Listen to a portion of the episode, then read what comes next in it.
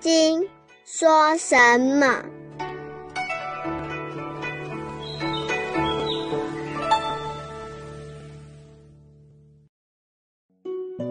第十一品，无为福胜分，不可数的福。受持四句偈，资粮。第十一品，寄送下篇。资粮。那么要怎么样才能成道呢？要依循行为上的善行成就，福德成就，自然可以成道。所以学佛只有两种要事。一个是智慧资粮，一个是福德资粮。譬如我们现在研究《金刚经》以及所有的佛经，都是找智慧，就是储备智慧的资粮。诸恶莫作，众善奉行，是找福德的资粮。智慧不够，不能成道；虽有智慧，福报不够，也不能成道。但是在这个有缺陷的世界上，没有一个人的人生是圆满的。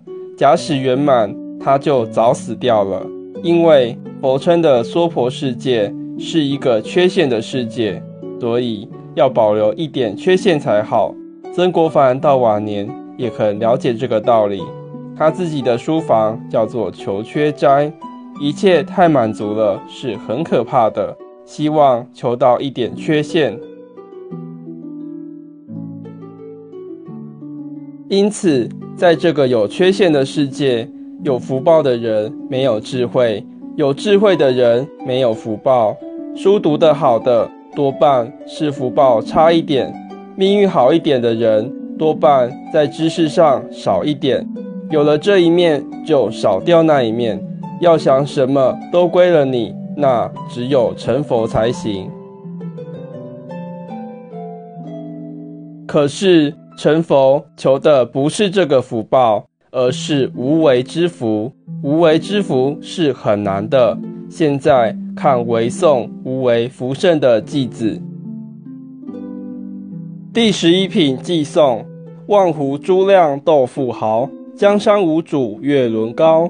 娑婆泪海三千界，真入空王眼睫毛。这是我给这一品的结论。这个句子的意思就是说，古代有钱的人用斗量珠斗那些豪富。譬如魏晋时候，一个有名的大富豪叫石崇，家里财产不晓得有多少，金刚钻、珍珠都是用斗来量。有钱人家都爱跟别人比，斗自己的财产，就是。望湖珠亮斗富豪，在普通人眼里，这个人福气大，有那么多财产。不过，有人比他还厉害，就是皇帝。如果皇帝发了脾气的话，一概没收，他也就没有了。所以，皇帝的福报比他还要大。江山无主，月轮高。但是，我们看看历史。大福报的皇帝们，现在都过去了，也没有了。这个江山世界，谁能够做得了主啊？一代一代，一个一个都晃过去了。但是几千年前那个月亮，今天出来，明天还是出来；汉朝出来，唐朝还是出来。他管你世界上的人闹些什么？以帝王之富贵，也不过是一场春梦。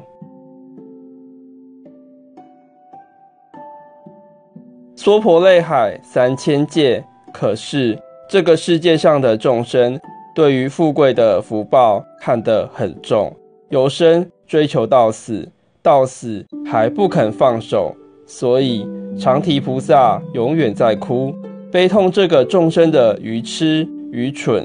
这个世界叫娑婆世界，娑婆泪海啊，个个都是可怜人。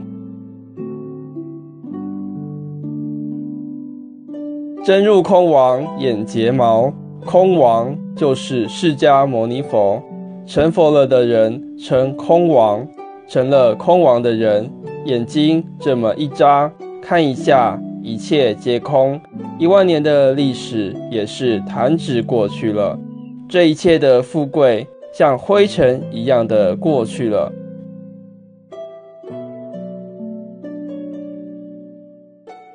但是要想证到这个道果，就要超越人世间的福德，要有真正大福报的人，才能了解《金刚经》的经义；有智慧成就的人，才能成佛。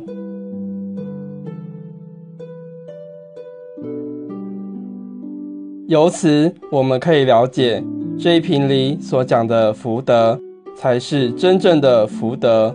是智慧的福德，大智慧就是大福德。这个智慧的福德不是钱可以买的。世界上最值钱的东西也最不值钱，最值钱的东西没有价钱。智慧是绝对无价，但是智慧也一毛钱都不值。这就是佛常说的众生颠倒。真入空王眼睫毛，大家争先恐后的想成佛。